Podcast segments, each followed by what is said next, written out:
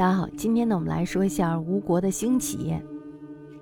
在米兵会议之后呢，当晋除米兵北方，各国之间的战乱呢，这时候日渐平静的时候，在江南南部太湖流域的吴国和浙江北部钱塘江流域的越国相继兴盛了起来。那么这时候呢，就出现了吴越北上争霸的局面。吴国统治的地区呢，是少数民族居住的地区，所以呢，他们的经济是比较落后的。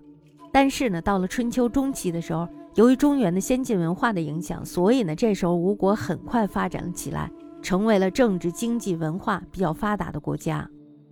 吴王寿梦死了以后呢，经过几次传位，这时候呢，就由他的孙子辽当了吴王。但是呢，这个寿梦有一个长孙叫做公子光，这个公子光呢，他又认为这个地位应该是我的，我才是长孙，我应该当君主。所以呢，他就招纳了许多的人才，比如说像伍子胥啦、孙武啦，而且呢还招募了一名刺客。这个刺客呢叫做专诸。大家一看他招纳的这些人，我们就可以猜到他想干什么，是吧？所以呢，他这就是司马昭之心，路人皆知了，已经是。那么他想做的事儿，其实就是发动一场争辩。有一次呢，在宴会上，专诸呢就把剑藏到了煮好的鱼肚中。这时候呢，他趁吴王僚酒宴的时候刺杀了他。于是呢，顺理成章的这个公子光就登上了王位，这就是吴王阖闾。他任命伍子胥为相，管理国家大事儿；孙武呢为将军，训练军队。吴国这时候呢是政治、经济、军事力量都得到了空前的发展。那么在公元前五百零六年的时候，吴国出兵攻打楚国，因为他要北上嘛，所以呢他必定是要路过楚国的。他攻克了楚国的都城郢都，灭了楚国。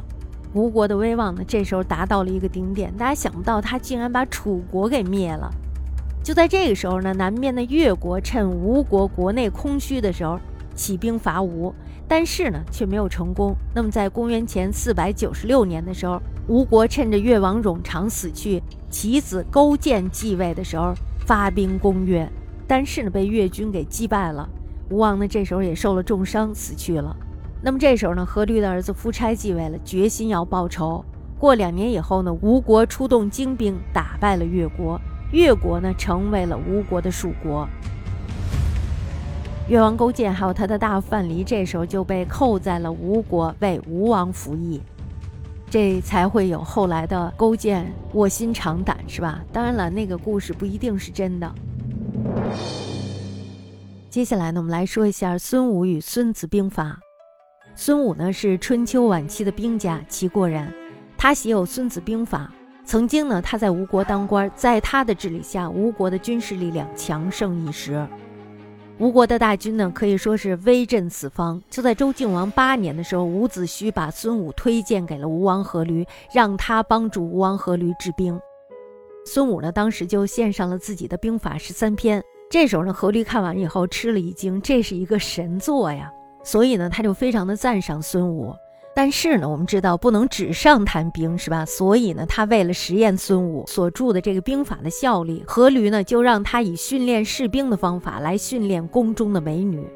大家想一下，这宫中的美女是多么难训，是吧？而且呢，在这个后宫当中呢，还有吴王的宠妃，是吧？所以呢，当时这个困难是非常大的。但是呢，孙武他并不惧，他就按照自己的兵书上写的来训练这些美女。美女们可谓是手无缚鸡之力，在最开始的时候，大家能想象那种场景是吧？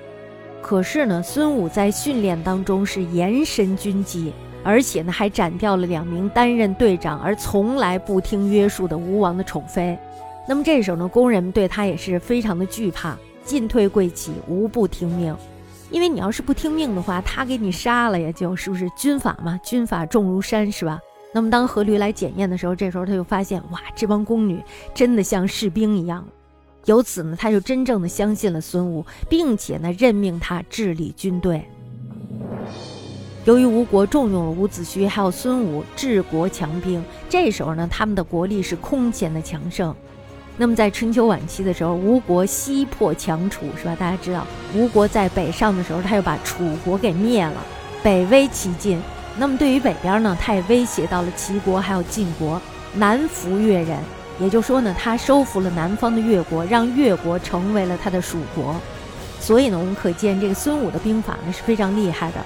为什么这么厉害？就是因为他提出了一整套克敌制胜的战略战策，他总结了前代军事思想的成果，对于夏商以来，特别是春秋时代的战争进行了研究。研究了，总结了，这时候呢是必胜的，对吧？因为这些东西都是他正在用的，而且呢是人们常犯的一些错误，或者呢是一些突破点，并且呢以自己独到的创建将其融会贯通。那么这样大家知道，就形成了一个思想严谨、结构合理的军事理论体系。孙武的这种军事思想呢，主要包括战争观、战略理论，还有就是作战思想三个方面。孙武呢，在《孙子兵法》一书中呢，提到了一系列的具有普遍指导意义的作战原则，还有作战方法。那个时候，如果要是有印刷出版的话，他这本书将是大卖于天下。那么，他的这个兵法思想呢，标志着中国古代军事的成熟。